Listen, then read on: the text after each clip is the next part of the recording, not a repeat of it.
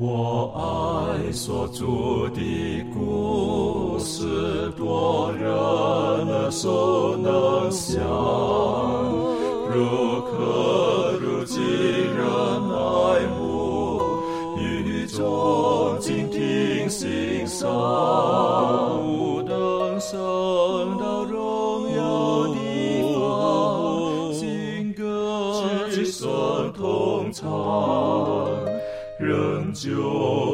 主的故事，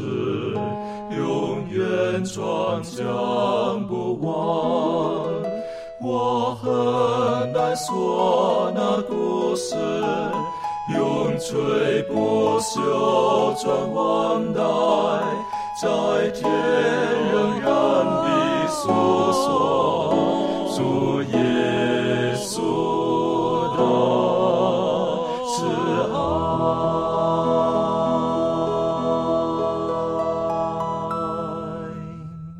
平安，欢迎来到安学一学，跟我们一起领受来自天上的福气。呃，我们上一次我们一起学习的是，上帝创造的世界是完美的，可是上帝也给予人有绝对的自由选择权，跟神一样。所以因此从天上开始就有了叛变，一直来到地上，人也选择了错误。而今天呢，我们再用一些时间来思考，呃，选择错误之后，人类犯罪之后的结果是什么？这个是最初上帝造人的时候他的设计吗？还有人类犯罪之后，到底这个世界产生了哪些的变化？在开始之前，我们一起低头，我们恳求圣灵亲自的教导我们。我们低头，我们请维凯为我们做开始的祷告。好，我们一头低低头祷告。我们在天上的父主，我们感谢你的带领。现在我们来到了学科研究的时间，嗯、我们要来探讨罪来到这个世界的景况。求主能够指教我们，让我们能够正确的来认识你的真理。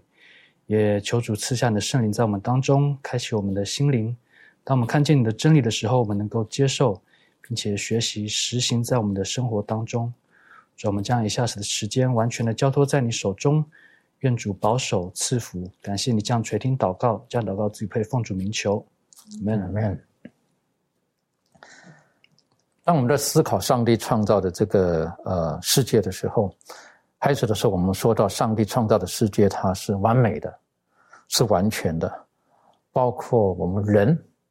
上帝说甚好，然后上帝将人将他的自由意志的选择也都给了人。那这个是到今天来讲，有的时候我们会觉得这个是上帝他的本质，我们是觉得最伟大的一个作为，可是这是最冒险的。因为当一个人完美跟上帝某些部分在思想上是一样的时候，他可以做出选择的时候，呃，这个就必须认知的哈。当人有自由、绝对自由选择权的时候，不代表说他就不可能会选择错误的东西，好，不可能不代表是他不会面对这个试探啊等等的，可是他会愿意做出一个正确的选择。所以自由意志等于说，他可以随心所欲，照着他所想的。另外一个角度来思考，上帝他是完美的，上帝知不知道什么叫做罪？他知道。上帝在创造天地的时候，他甚至对对在夏娃犯罪之后，哈，我们晓得了哈，他的他跟我们一样的，能够知道善恶了。那等于说之前是不是他们，呃，对于恶？亚当他们对于恶可能是没有很正确的认知，因为他们还没体认体认过嘛，所以这个一样啊，不代表就是说我们跟上帝一样的，我们是知道体验到什么叫罪了，可是我们没有能力去战胜这个罪，这是一个我们跟神之间最大的分别，在这个地方，神他知道如何去去掌握这一切，当然如果要跟他探讨神是从哪里来的，那是另外一个课题了，可是今天呢，让我们一起来学习，当人类犯罪之后。呃，这个是一个蛮可惜的事情。可是还没犯罪之前，上帝在造了亚当夏娃之后，先告诉他们：你们要小心，好，你们不可以做错。好，这个这个已经就是在给人自由意志选择的一个，怎么讲？一个让我们可以看见，上帝他不是造一个机器人，他让人可以选择，然后他说你们要小心。好，你们要适当的运用你们这个选择权，免得你们选择错了。好，所以上帝等于说，似乎有一点像是，呃，爸爸妈妈对孩子的提出的这种的警告一样，是不是？好，那警告那棵树你不能靠近了，你要如何如何。开始的时候，我们是不是可以请这个庭娟带我们一起来学习，在这完美的世界当中，上帝他给我们这种自由的意志，我们可以自由的展示的时候，那那如何呢？而上帝似乎好像警告他们要小心，不能滥用了上帝给我们的自由意志。这方面，应该带我们更深入的学习。好，嗯，让我们看一下《创世纪》的第二章十六跟十七节，圣经说：“耶和华上帝吩咐他说。”园中各样树上的果子，你可以随意吃；只是分别善恶树上的果子，你不可吃，因为你吃的日子必定死。那上帝在创造了亚当跟夏娃，把他们呃安置在伊甸园的时候，呃所做出他们的呃对他们所说的这句话呢，其实就可以展现出呃神他给了我们人丰盛的自由，嗯，这是非常。呃，可以让我们随自己的意思去做选择，因为他提到说你可以随意吃。那这样子的一个自由是，呃，什么样子的一个自由呢？呃，我们也可以从中看到，上帝在里头这个自由里头也有一个限制。这边就提到说，只是分别善恶树上的果子，你不可吃，因为你吃的日子必定死。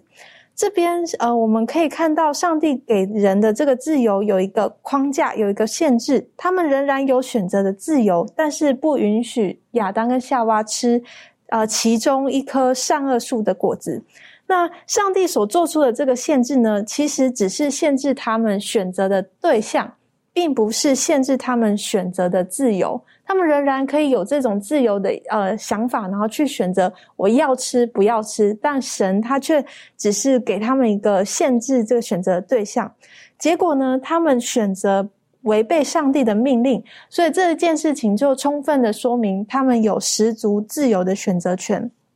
那上帝给亚当和夏娃的这个吩咐，有命令有警戒，其实就是上帝给这个人定下的一个规律。而这个规律呢，就我们过去不断的提到的，是使人得福的一个规律。那当上帝呃使我们呃有这样子的一个规律的时候，也是。告诉我们，当我们选择他的时候，当我们选择生命的时候，当我们选择守神律法的时候，是得福；否则呢，就是招祸。那呃，我想这个这段呃经文里头呢，呃，其实就很充分的告诉我们，神给我们有自由意志的选择。的确，哈，当我们也可能有人也会思考，就是哎呀，如果如果上帝不要指定这棵树啊，你们不能靠近这棵树，不能吃这棵树。那不就没事了吗？如果是这个样子的话呢，就从到宇宙的层面来讲的时候，撒旦会控诉上帝。你看吧，就是你限制的这个东西，所以他们没得选择。撒旦反而可能还会控诉上帝。你看，他们都没得选择嘛，他们只能这么做嘛。所以上帝冒很大的险，好，是不是？然后就把这个选择权也交给了亚当夏娃，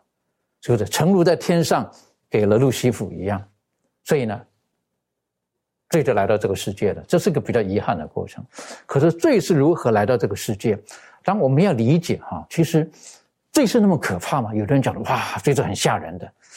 可是当我们听见魔鬼他告诉我们，呃，如何把罪引入这个世界的时候，我觉得今天他这个伎俩是不断不断的一直在重复着。不断不断的在重复着，好，我们可不可以请这周伟带我们去思考，在创世纪第三章的这一段，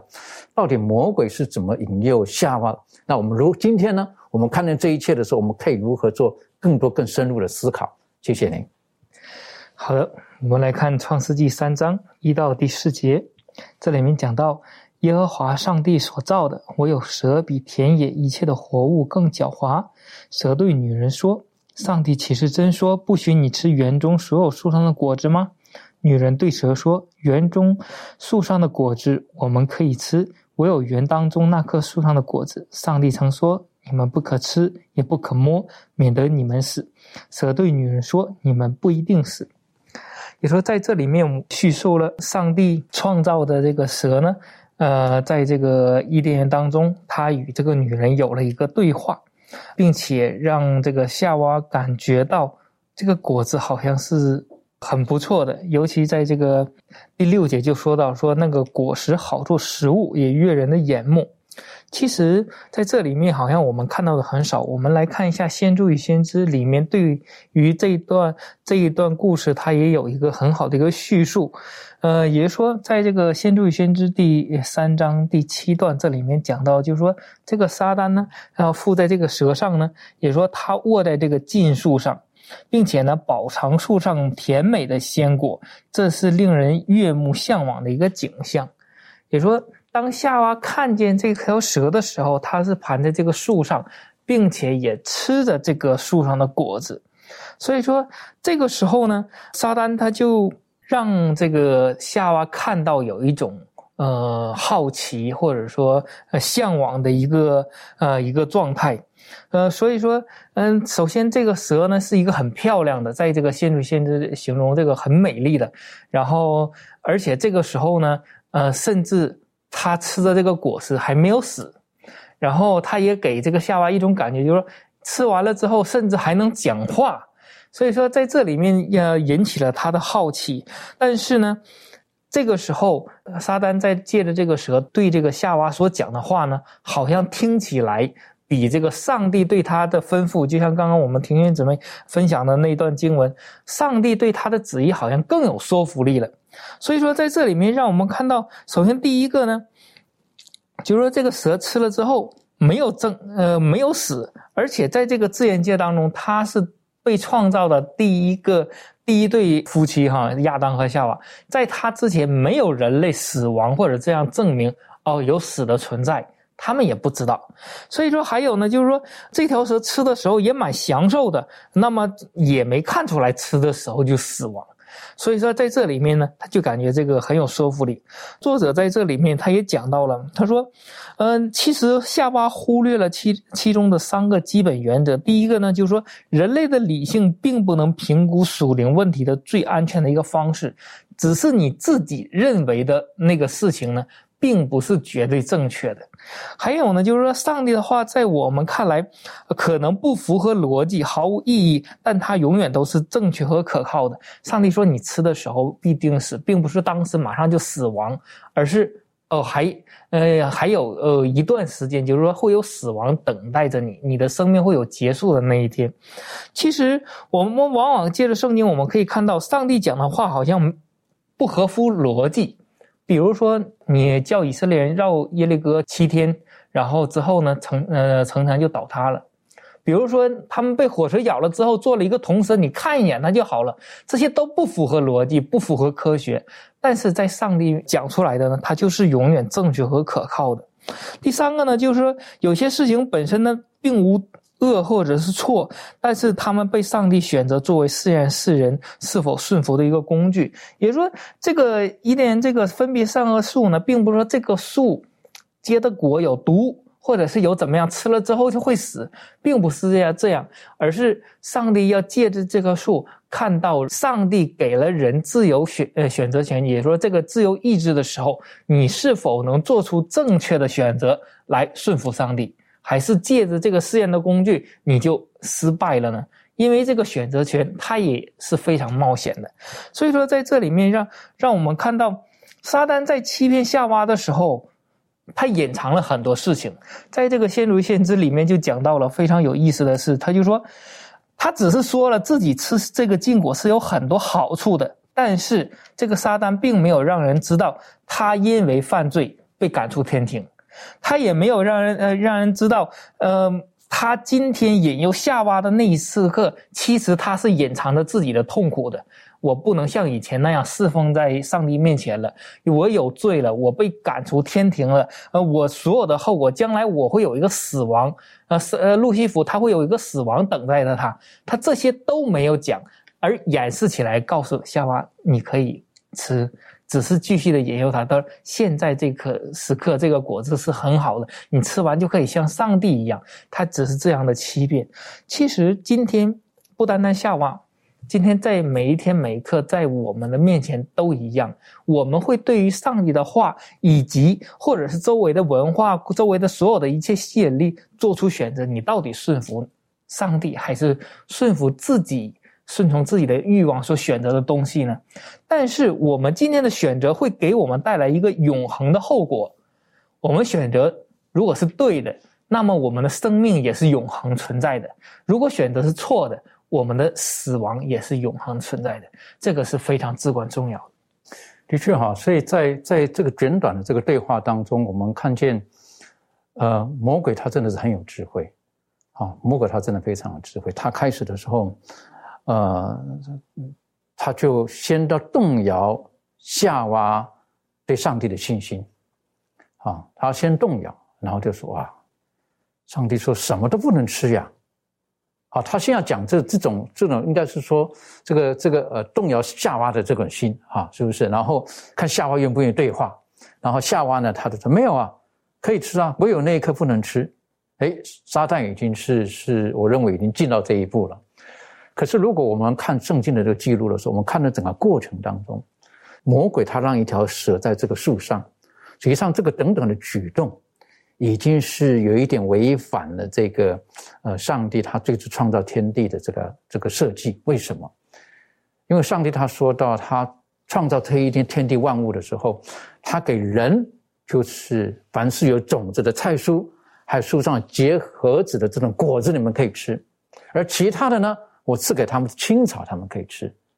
可是这个时候，这个蛇在树上，夏娃可能也很好奇了。是不是？如果照着刚刚所讲，圣经当然没有直接讲这个，说蛇也吃这个果子。可是，在这个时候，他已经突破这个界限了。撒旦已经透过这个蛇，他先突破了这个界限，那给夏娃一个，哎呦，原来也可以这个样子啊！那那会不会会是什么样子嘞？有的时候，我们对于一些突破规范的东西，哈，我们人是充满了好奇。在今天这个时代也一样的，当父母说不可以的时候，可是你看到别人的孩子可以的时候。你心里会不平衡哦。好，我记得看到一群小孩子在一起的时候，有一个孩子呢，他的手机呢是二十四小时拿着的，哪怕在教堂，他还是拿着手机的在玩的。好，可是呢，另外一个父母呢，就是不，你一天只有二十分钟可以玩，啊，所以他就觉得为什么是这个样子？为什么我是这个样子，而那个是这个样子？在比较之下，有的时候我们可能就会受到诱惑了。好，那在这个时候，夏我相信也是的。好，他诶，说怎么会在树上？如果他真的还拿果子吃的话，哎呦，不是说只能吃青草吗？他们应该是吃青草的嘛？为什么他可以做这个事？有的时候我们看见周遭有一些滥用自由的事情的时候，学生帮助我们，我们要要特别的小心，好，特别的小心。特别在今天这个世界当中，有的时候我们看到圣经当中很多教导的时候，跟现在普世的一切的价值观。有一些冲突存在的，哎，怎么是这个样子？然后甚至讲是不行，可是大家都这么做呀，那怎么办呢？这方面利润有没有什么可以给我们分享的？好，那其实我，就如同主持人讲到，这个圣经的教导跟这个世界的这个价值观跟认知，其实不难发现，其实有许多不同之之处。那我就举两个例子来对比他们的不同。那首先呢，我们第一个一定是想到。跟我们会想到跟圣经可能会有比较对比的，就是科学嘛。那其实我们知道这两个领域都是不离开去探求真理的。那我们就看到说，其实有些科学的研究结果往往就跟圣经所教导的不同。那我拿就是拿出最明显的例子，就是创造论跟生物进化论，我们就看到这是一个非常大的冲突。那呃，我们知道说上帝的存在以及他话语的这个真实性呢，其实不太就不再需要去用什么事物来证明，因为我们的生命以及这个这宇宙的这个万物的存在呢，其实就是上帝存在最伟大的这个证明。那我们知道说，上帝创造这所有一切，那也就是说，上帝创造了所有的科学。那科学家们呢，他们只是应用在。呃，应用上帝所赐给的这个智慧呢，去发现创造上帝已经创造的所有的规律跟定律，然后呢，把它们呃应用到我们的日常生活当中，然后进而造福人类。但是呢，很可惜的是，就是世界呢，却想要用这个，呃，科学来否定上帝的这个存在，然后用受造物去否认造物主的存在。其实我们知道，这是一个很难理解的一个行为。那第二个呢，呃，不同呢，就是说，圣经教导我们要凡事信靠上帝，可是呢，这个世界的价值观却教导我们说，我们，呃，我们谁都不要，都不要去信任，我们只有只能靠自己。我们只能最相信的就是我们自己，我们要靠自己去完成我们要完成的事情。那当世界去提倡要靠自己的时候呢？其实最大的问题，我们知道说，人一切都是有限的，不管是在我们的能力或者在我们的思想、我们的行为上。等等的都是有限的。那人所追求这些智慧啊，我们所追求这些呃知识啊，不但不能够使人在物质界，甚至在物质界以外的这个属灵事物上，呃，就是更理解这些事情。甚至呢，我们知道，甚至是会在人的心灵上更为空虚。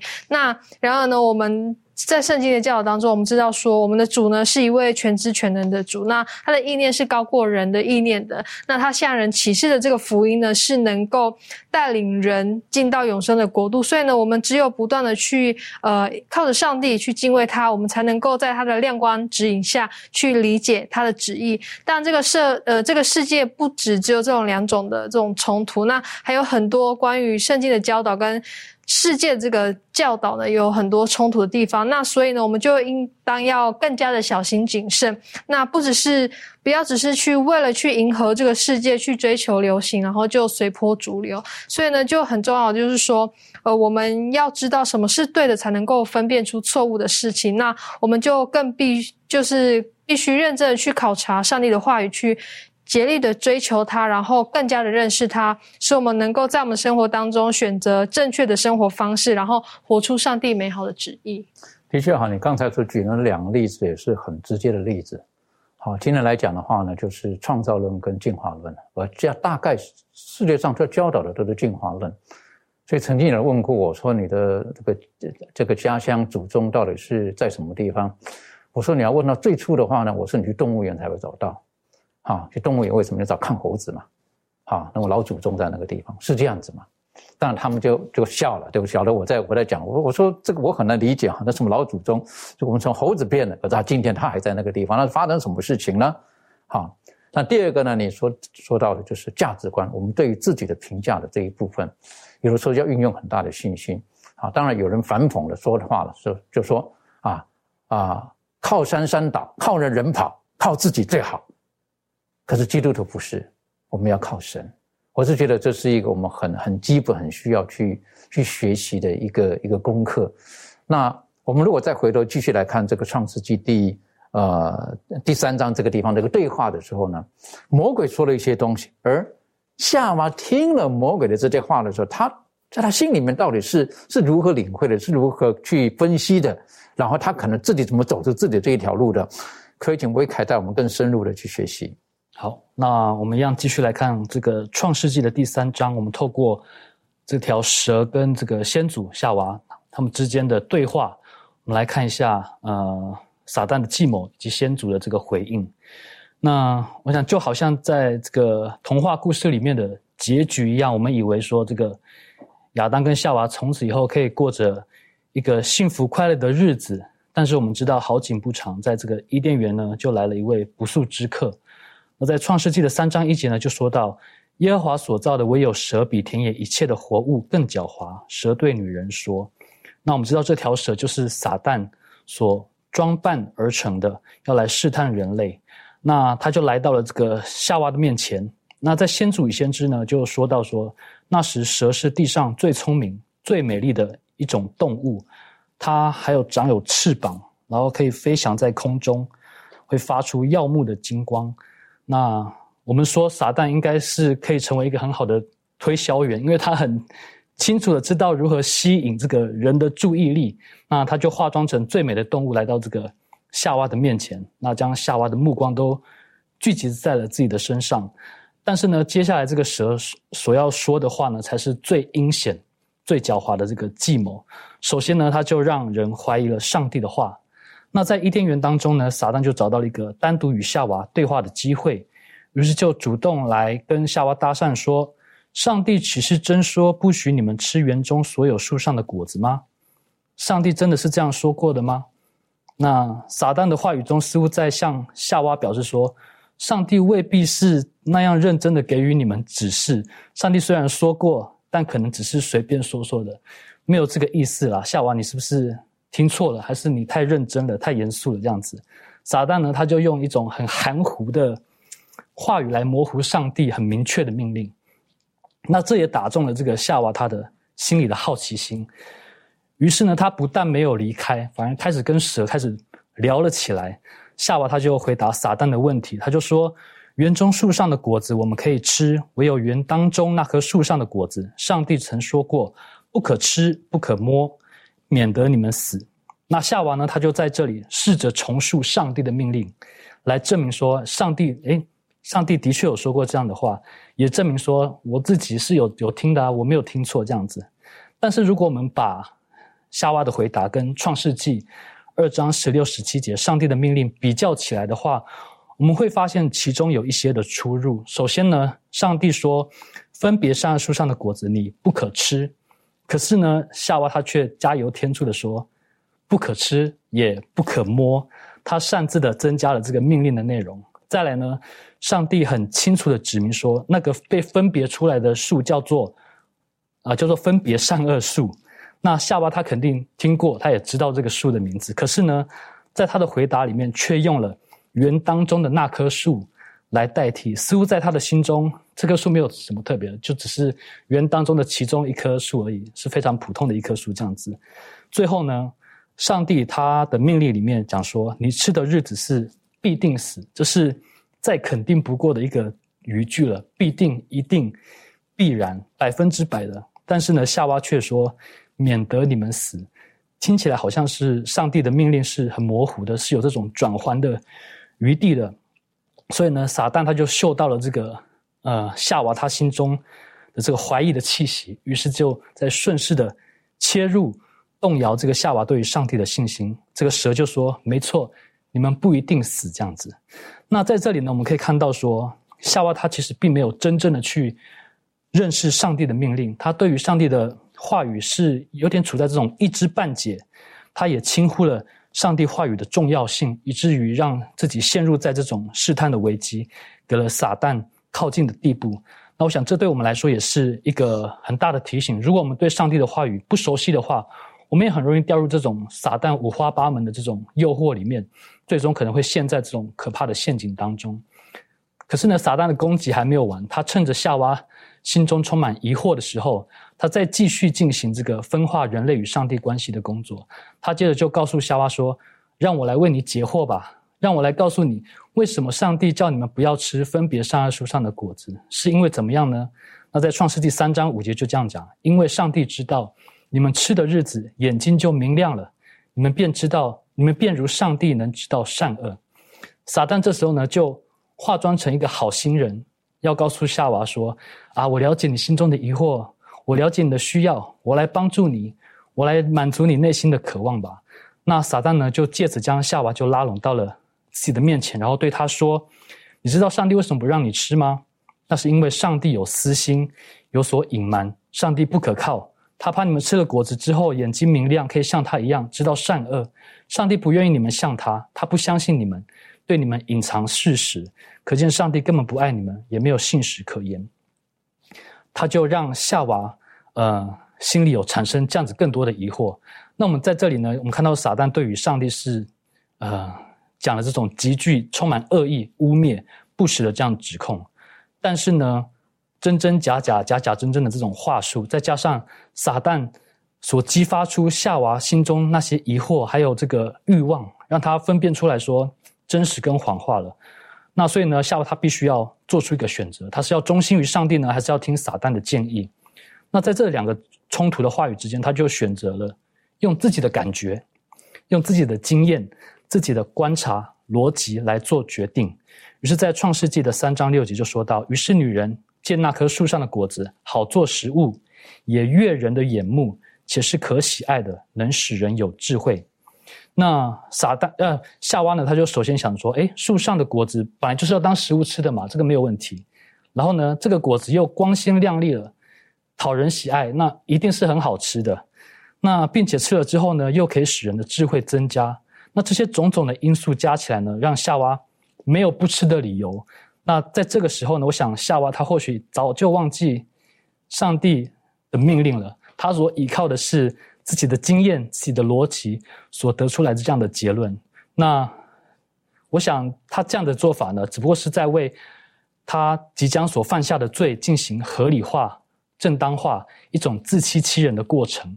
那结果我们知道非常不幸的，他就摘下来果子，然后就吃了，也给了她的丈夫亚当，亚当也吃了。那我们在这里可以得到一些提醒，就是当我们面对疑惑的时候，我们是否也会过于依靠自己的经验、逻辑、理智呢？那我想这些并不是不重要，但是我们在使用上要特别注意。那怀斯姆在《喜乐的泉源》里头这样子写到说：“上帝愿人自己运用理智，并且研究圣经，可以提高心力，坚强理智。”远胜研究其他学科，然后我们必须小心，不可过分崇拜理智，因为理智仍不能超脱肉体的错误和和弱点。我们若不愿意圣经的真意受蒙蔽，以致其中最简明的真理也难以理解，就必须有赤子的信心，乐乐意领教，并求圣灵的帮助。我们若想到上帝的智慧与能力，又想到自己不能明白上帝的伟大，就应当存谦卑的心，展开圣经，好像进到上帝的面前那样严肃恭敬。我们读经之时，不可依靠自己的理智，须知理智之上还有更高的权威。我们的心神必须拜服在那位大能的上帝面前。所以，愿我们在面对疑惑的时候，能够谦卑的寻求主的帮助。我想在他的圣灵带领之下，能够在妥善运用我们自己的理智，使我们能够辨认真实跟虚假，让我们能够战胜每一天的试探。的确，我们不知道，如果我们今天放在这个下巴的位置上的时候，我们我们会做什么样子的选择？今天可能有的人曾经说：“哎呀，这个我才不会做嘞。”但是我们真的不晓得哈，在那个园中，其实其实分别三个树哈，这个呃，有人说到，其实它可能是园中一棵很普通的树，可是也有人说它是园中当中蛮漂亮的一棵树，哈，不是一般的一般的树，很漂亮的一棵树，但是很确定一点。哈，这个呃，耶和华上的时候就是这棵树，啊，那我们也晓得这个吩咐呢，他首先开始是对亚当说的，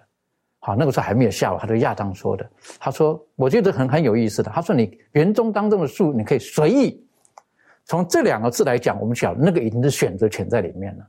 是不是？那么多啊，两百种的果子，那你今天要吃哪一个？上帝没有规定，你开始要练习你的选择，好，我今天哎，我喜欢吃红的。待会我喜欢吃黄的，我喜欢吃绿的，我选的全是紫的。可这些华生呢，有一个你不可以去吃。我是觉得这个是对我们来讲是一个呃很重要的一种的学习。但是在这个世代当中，有的时候我们看见不少的事情所所会之所以会会继续不断的发生呢，是因为好像它已经被这个世界的价值观给合理化了，然后最糟糕的是已经正常化了。就是这个样子的，好，我们已经是是没有办法了。例如说，呃，我们碰见到这个世界上的一种呢抑郁症大流行的时候，当我们没有办法的时候呢，好像我们都觉得这是一个常态了，好，我们就必须接受了。诚如最可怕的是，当今天我们已经把死亡当成是合理化的时候，我们觉得那就是生命的一部分，不，那个不对的。所以，当我们今天看到这个这个呃夏娃的这个经验的时候，我们不可以把有一天我们选择错误，把它合理化或正常化，这是非常小心的。这方面满足有没有什么可以再补充或分享的？好，我们从这个故事当中呢，其实是可以啊看到说，就是住在这个伊甸园当中的这个始祖啊，和这个天使呢是一样的啊，他们都是要经过一个试验的时期。如果呢他们保持这种幸福的生活呢，就是只有一个条件啊，就是要服从创造主的他的律法。啊，顺命则存，逆命则亡。那上帝呢，已经把这个使他们可以得到这个丰盛的恩惠。可是呢，如果他们藐视啊上帝的旨意的话，那么我们知道，上帝他是一位不宽容罪的啊一个上帝。那这样的话呢，他也必不宽容他们。那当他们违背这个律法之后呢，啊，他们就会丧失了这个上帝他的恩赐啊，并且是招致这个痛苦跟败亡。那我们知道，在这个啊圣经当中，我们也看到，其实天使呢，他啊曾经警告过这个夏娃，就是说，他在这个园中啊，啊，在从事这个日常工作的时候呢，啊，叫他是不可以离开这个亚当的。啊，那当他离开他的时候，他受到这种诱惑呢就会多。但是我们知道，这个夏娃他在这个园中行走的时候，他啊，可能太过于愉快了，在这个环境里面，那他就不知不觉的他离开了这个亚当。那当他发觉到自己独处的时候呢，他其实心理上有一种就是比较惧怕不安的感觉。可是他自己又马上觉得自己好像有充分的这种智慧啊和力量，可以来辨别这种邪恶，然后去拒绝。那当他有这样的一个想法出现的时候呢，我们看到他后来啊，就受到这个蛇的引诱了，因为他讲了一些话，引起了他一些好奇的时候，那他就这个蛇就觉得，哎，可以的机会来了。好，那在这边也是提醒我们，就是说，呃，夏娃他不相信上帝的话的时候呢，其实就是他堕落的一个开始。那如果说我们自己在啊这个心灵上在追求这个生活方面的圣洁呢，我们是越努力啊越恳切的时候呢。我们对这个罪的这个敏感度呢，我们就会啊越来越敏感。那我们对任何偏离这种正义之事呢的这种反对呢，我们也会越是坚坚决。我们觉得。啊，如果说我们觉得自己啊可以对抗这个罪恶，有这样的自信的时候呢，我们就会常常把这种罪呢，把它变成正当化、合理化，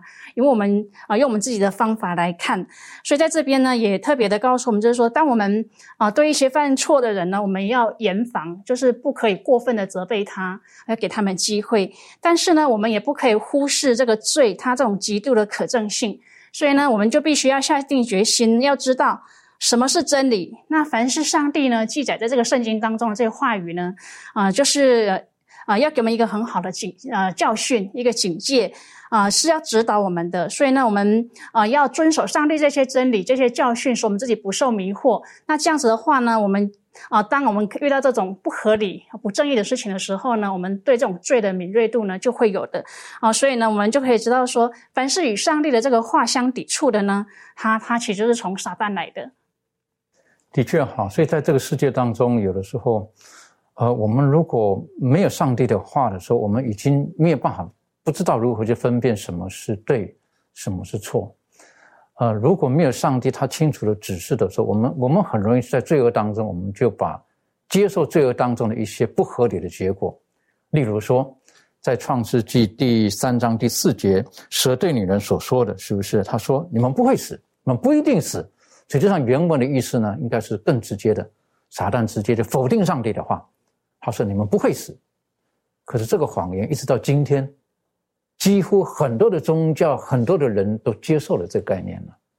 这方面，庭轩有没有什么可以再补充的？嗯，对，呃，这个概念呢，其实就是许多古代宗教还有一呃哲学的基础。那我们可以来看一下，呃，像是在古埃及的时候呢，他们就有推动这个木乃伊的制作，还有这个葬仪的建筑，就是有这样子的观念，认为这个人是会。啊，这个灵魂是不会朽坏的，灵魂是仍然会存在的。然后，甚至这个啊，在柏拉图的《理想国》中，呃，也有这么一段话，在柏拉图的《斐多篇》中里头，苏格拉底呢，他也以类似的口吻就提出，灵魂是不死和永不消亡的。我们的灵魂确实会存在于阴间，而这些哲学概念其实也影响了西方的文化。甚至是在这个后使徒时代的一些基督教，那呃，在近期呢，呃，我也查到了一个资料，呃，在美国呃北卡罗来纳州维克森林大学的医学院教授，呃，曾经也提出了用量子力学的角度去来证明灵魂不灭，来说明说死亡只是人类意识造成的幻象啊，甚至呢，他。呃，除了肉体，呃，就是当人的意识讯息，呃，就是人已经心跳停止，然后已经没有生命气息存在的时候，意识仍然可以在行动，然后就好像俗称这个肉体的量子讯息，呃，甚至就是在指说这个灵魂，呃，仍然是存在的，灵魂不灭的这种做法，这种想法。那呃，从这当中呢，我们可以看到，其实它影响在我们生命当中的方方面面。呃，无论是在我们呃生活当中，或者书籍里头，甚至一些啊这影片视讯里面，都有充斥着这样子的道理。但是呢，回到圣经里头，我们可以看到圣经如何去记载关于这个呃生命死亡之后呃的一个论述。在这个传道书的九章五到六节呢，圣经就这么提到，他说到：活着的人知道必死。死了的人毫无所知，也不再得赏赐。他们的名无人纪念，他们的爱、他们的恨、他们的嫉妒，早都消灭了。在日光之下所行的一切事上，他们永不再有份了。所以，当撒旦他讲到说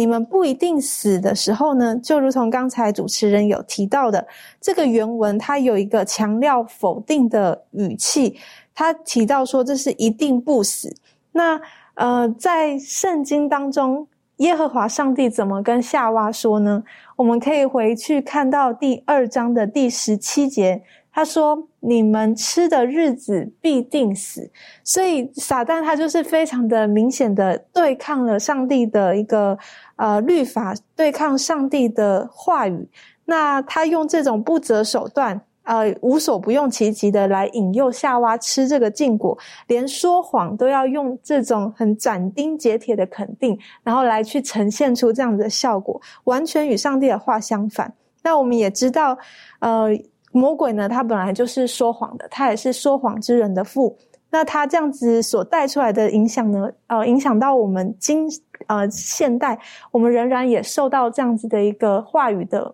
呃一个迷惑。那如果回到圣经当中，我们可以很清楚的看见，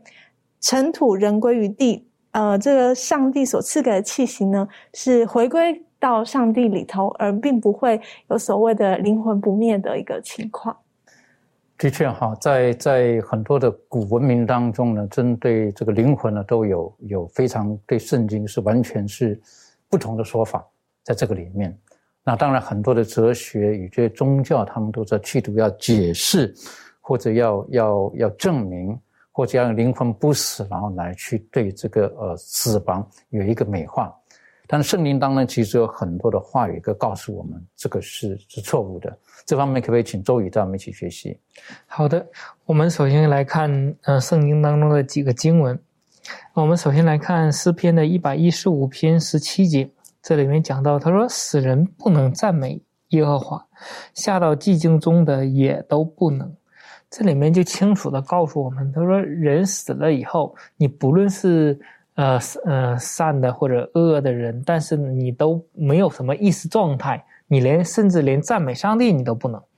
呃，约翰福音五章二十八到二十九节，这里讲到，他说：“你们不要把这事看作稀奇，时候要到，凡在坟墓里的都要听见他的声音，就出来行善的复活得生，作恶的复活定罪。”有很多人解经学家认为，这里面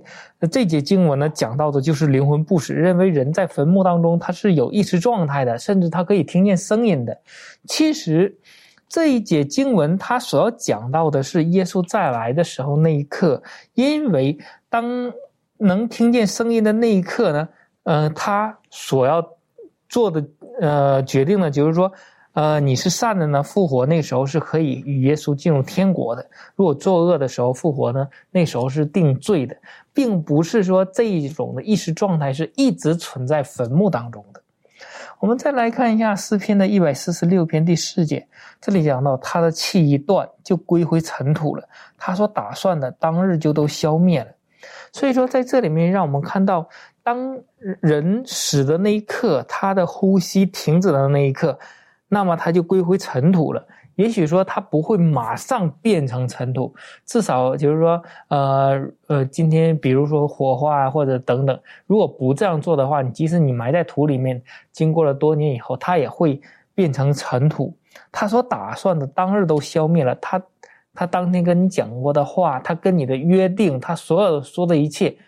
都没办法继续了，因为人死了之后。呃，它就全部都停止了。在这里面，让我们看到，并没有灵魂不死的一说，也说圣经当中并没有告诉我们，呃，有灵魂不死的这个存在。但是比如说像那个扫罗去问那个引多尔妇人的那一个时候，让人看出来好像是有这样的事，但是那个并不是真正的那个撒母耳出来，而是撒旦呃扮演的很多的角色在里面，呃，让人们误以为好像会有灵魂不死。其实这个在圣经的教训告诉我们，并没有这样的。呃，今天。在我们的生活当中，不论是书籍、电影啊，或者说一些节目，都在宣传啊，会有灵魂不死，或者说我们死亡的时候可以进入到另一种意识状态等等。其实这些也都不正确的。像我们现今的呃电影啊，或者说一些书籍，都会有一个呃新的一个领域的一个词叫做穿越。呃，就讲述到了人可以从现在到古代，或者古代到到现代等等，呃，过着另外一种的不一样的生活。就是说，人可以不死。其实这些都是一个撒旦迷惑我们的一个骗局，让我们嗯永远的嗯有一个幻想。呃，就像当初他对夏娃说的：“说你们不一定死。”他会有一个幻想，让人呃对于。对于那个状态有一个追求，但是在圣经当中清楚的让我们看到，呃，人死以后呢，并没有这样。的确好，我想请问一下立伦哈，关于这个，呃，讲到说你们不会死，你有没有什么可以补充或分享的？嗯，那其实这个灵魂不死的这个理论呢，其实在许多文化当中都有这样子的理论，那就是说我们他们会去在呃。亲人啊，或谁过世的时候，他们就会去祭拜他们这样子。那其实现在社会当中，其实周宇弟兄刚刚讲到，他这个理论思想是随处可见的，就是。不外乎就是我们电视啊，甚至是在电影里面啊，广告啊，或者是一些书籍等等，都充斥在我们的生活当中。但是呢，这个这样的理论其中带出来的一个问题，就是说人会想要借这个人死后还有意识的这个问题去拜求他们，然后去呃，有些人都说希望你可以保保佑我们这个家平安啊，或者什么，就是会请求他们来帮忙自己生活当中遇到问题。那我们知道说，其实。呃，这些事情都是呃撒旦的作为。那人在看到这个，在看到别人的经验的时候，或者是知道这个观点的时候，可能会产生就是说，哦，我是可以这样子做的吗？我是不是可以试试看？那当你的心不够坚定的时候呢，你的心就会动摇了。所以呢，其实呃，我们在看到这个我们生活当中这些呃文化的这些教导说，其实。就让我们想到说，其实真理的教导应当就是告诉我们说，人死后是没有意识、没有知觉的。所以，如果说我们的心不够坚定，没有完全去信靠上帝的话，那一旦我们对这个错谬的这个观点产生动摇，就好像夏娃一样，他就是用自己的感觉跟这个这个蛇的经验，就说哦，原来你是这样子的，然后去去决定就是我要怎么样做的话，那其实很容易就会被假道理。骗走，那就是这里就很重要的一点，就是告诉我们说，我们必须要依靠上帝的话，因为呢，他的话才是真理。那唯有真理才能够改变我们的生命。的确，哈，神的话是我们脚前的灯，是我们路上的光，啊，才是我们唯一安全的这个保障。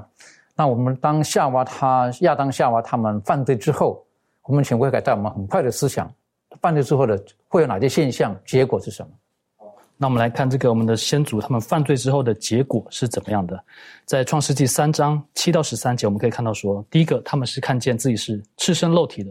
那我们知道，在创造之初呢，先祖们他们身上原本是有无罪的荣耀的衣袍，但是在犯罪以后，这个荣耀的衣袍就消退了。那他们眼睛的确是明亮的，但是讽刺的是，他们所看见的是自己已经不再是无罪的，而自己的身体是裸露出来的，所以他们感到非常的羞耻。那这也是。罪人的真实面貌，一个如果一个在最终生活的人，无论他的外表装饰的再怎么样，如果没有极度的义的话，在上帝的眼中看来都是赤身露体的。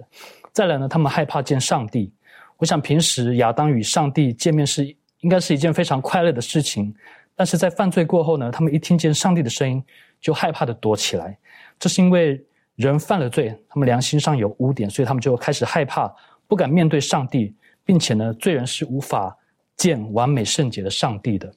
再来呢？他们开始推卸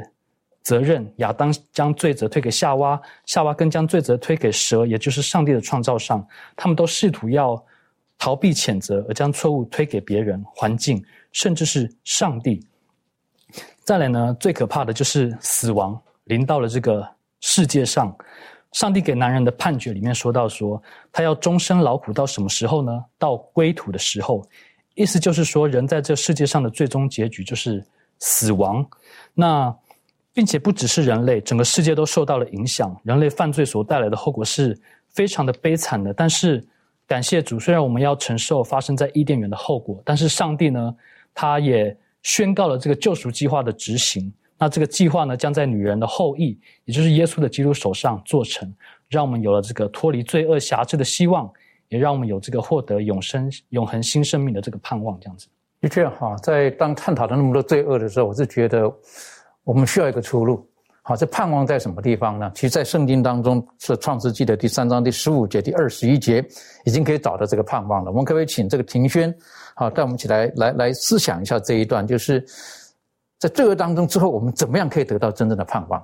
嗯，好。那我们可以一起来看这个创世纪的第三章第十五节，圣经就提到说：“我又要叫你和女人彼此为仇，你的后裔和女人的后裔也彼此为仇。女人的后裔要伤你的头，你要伤她的脚跟。”那从这个第三章第十五节里头呢，我们可以看到这个“为仇”这个词，希伯来文它其实就是在说明关于一场长情存在的这个宇宙善恶之争，呃。来去暗示一个人可以对罪恶产生排斥感的这样子的一个应许，而这样子的一个排斥感呢，是因为上帝的恩典植入了人类的心灵，也就是神他在这句经文所给予呃亚当夏娃以及他的子子孙孙的一个应许，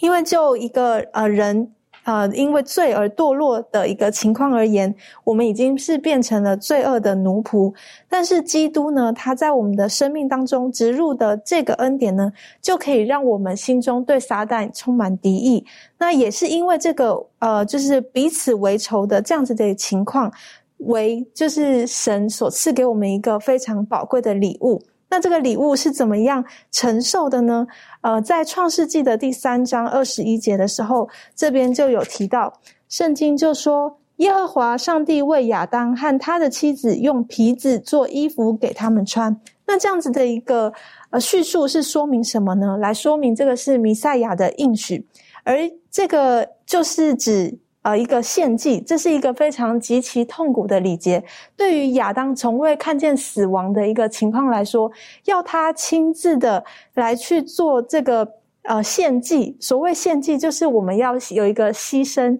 呃，有一个牺牲的东西。然后呃，所以他需要亲手去把那上帝赐予的生命，亲手把它呃给毁掉，然后让这样子的一个献祭呢。呃，深深的印在他的心中，知道原来这个血淋淋的一个记号，就是耶稣他要拆派他的独生爱子来为他所做出的这个救赎。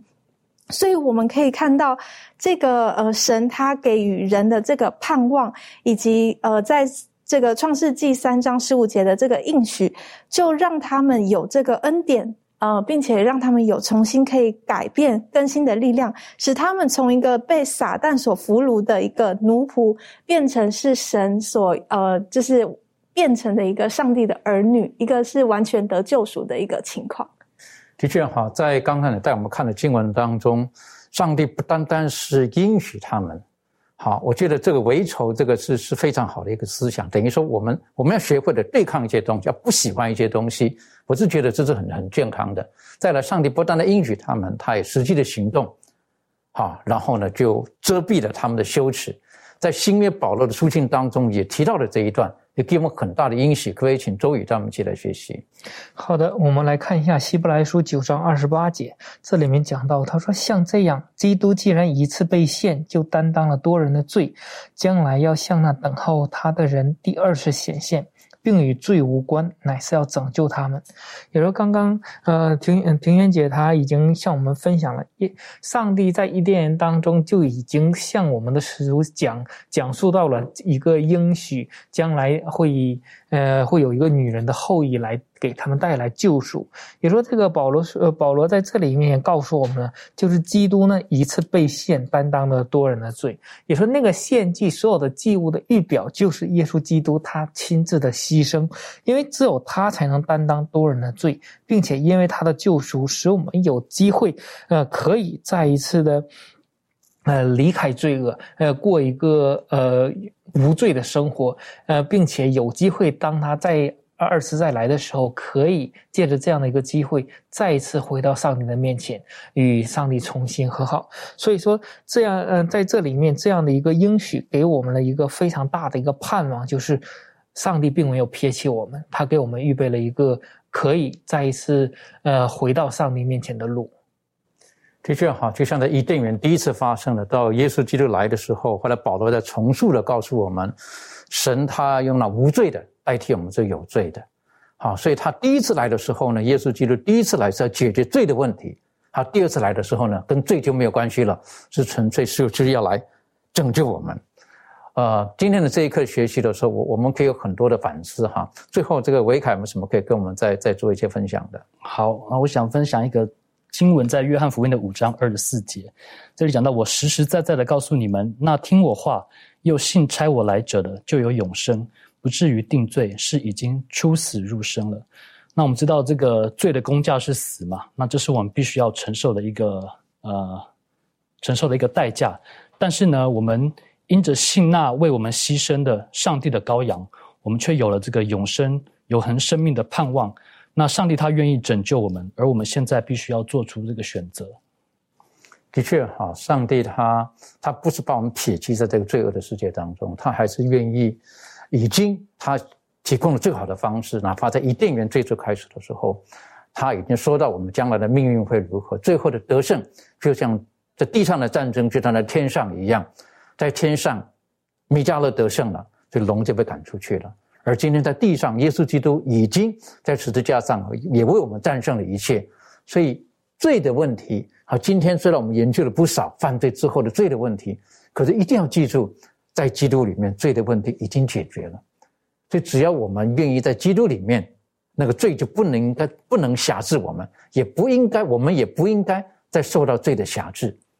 因为我们在基督里面，我们已经有了新的生命。而这个生命，照基督所教导我们的，那是一个不会死的生命，那是一个可以延续到永远的这个生命。那这个呢，也是上帝最初给亚当夏娃所给予的生命。所以今天，当我们看见这个世界，呃，仇敌魔鬼他来到这个世界，然后引诱了人类的始祖，然后人类的始祖他们就走偏了这个路，但是上帝并没有因此来撇弃我们。这是我们今天在这个世界当中，我们所得到的福音，我们也应该。去跟我们周遭的人去分享，在基督里面呢，这个永生的这个福音，愿上帝帮助我们。我们去低头，我们做祷告。